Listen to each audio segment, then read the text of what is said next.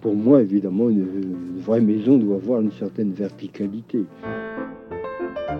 Il faut, pour le moins, n'est-ce pas, avoir euh, une cave et un grenier, naturellement.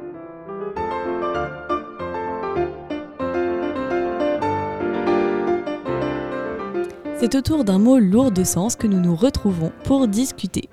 Et pour cause, pour le porter, il faut être fort.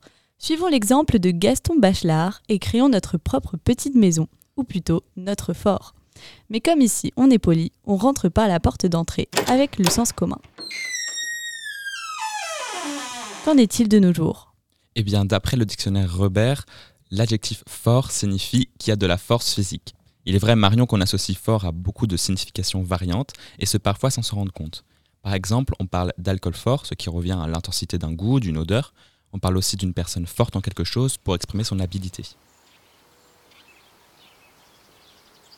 Et parce qu'il fait si beau dans notre belle Bretagne, prenons un bain de soleil dans la cour du château avec nos belles expressions. En effet, on a pu voir apparaître des expressions de la vie courante grâce à ces nombreux sens. Être fort comme un roc, par exemple, expression ou bien devise et même jingle que, que certaines émissions ne se privent pas d'utiliser, le fameux C'est fort en chocolat de Chocapic ou le toujours plus loin, toujours plus haut, toujours plus fort qu'on ne présente plus. Approchons-nous du ciel maintenant et allons à l'étage ouvrir les fenêtres de l'abstrait. Alors de nos jours, on peut remarquer une nuance de sens liée au sexisme ancré dans la société. Je m'explique. Quand on parle d'un homme fort, cela renvoie à sa force physique, ce qui n'est pas vraiment le cas pour, les femmes. Une femme forte, c'est une femme qui a su faire face à des difficultés dans sa vie. Cela s'accorde plus soit à la force psychologique, soit à son poids, puisqu'une femme forte peut sous-entendre qu'elle est en surpoids. Alors place à la langue de Molière. Dans, la pièce Les précieuses ridicules, être quelqu'un de fort était une personne douée, d'aptitude intellectuelle, habile, capable.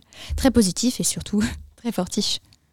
Puis, on recule dans le temps au Moyen Âge avec un sens qui au final est resté bien ancré. Il veut dire courageux pour un homme, ressenti avec acuité pour une sensation, mais le plus intéressant, et qui a une réelle connotation médiévale, c'est quand nous parlons château. Le château fort, grand symbole de cette période, et le mot fort signifie donc un lieu imposant et fortifié. En parlant de latin, les légions romaines clamaient virtus et honor, qui correspondait aux valeurs aristocratiques de la Rome antique. Mais c'est quoi le rapport avec notre fort? Eh bien, la traduction la plus courante que nous retenons est fortitudo et honor, qui veut dire de manière plutôt transparente force et honneur. Dans le but d'impressionner l'adversaire et de motiver les coéquipiers, une scène de ce type nous est proposée dans le film Gladiator, sorti en 2000.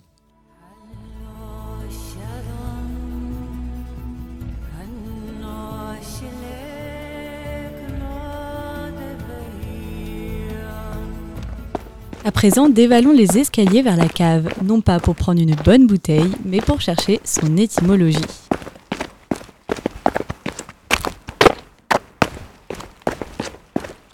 Oui, venant du latin fortis, son sens n'a pas changé à travers les siècles. Avoir de la vigueur et ou du courage, être robuste, tout cela, c'est être fort. Tant de significations pour un mot si bref qui au final ne comporte que quelques lettres, F-O-R-T, 4 au total, avec le F fricatif, le O ouvert et le R résonnant. Son T n'est qu'audible au féminin.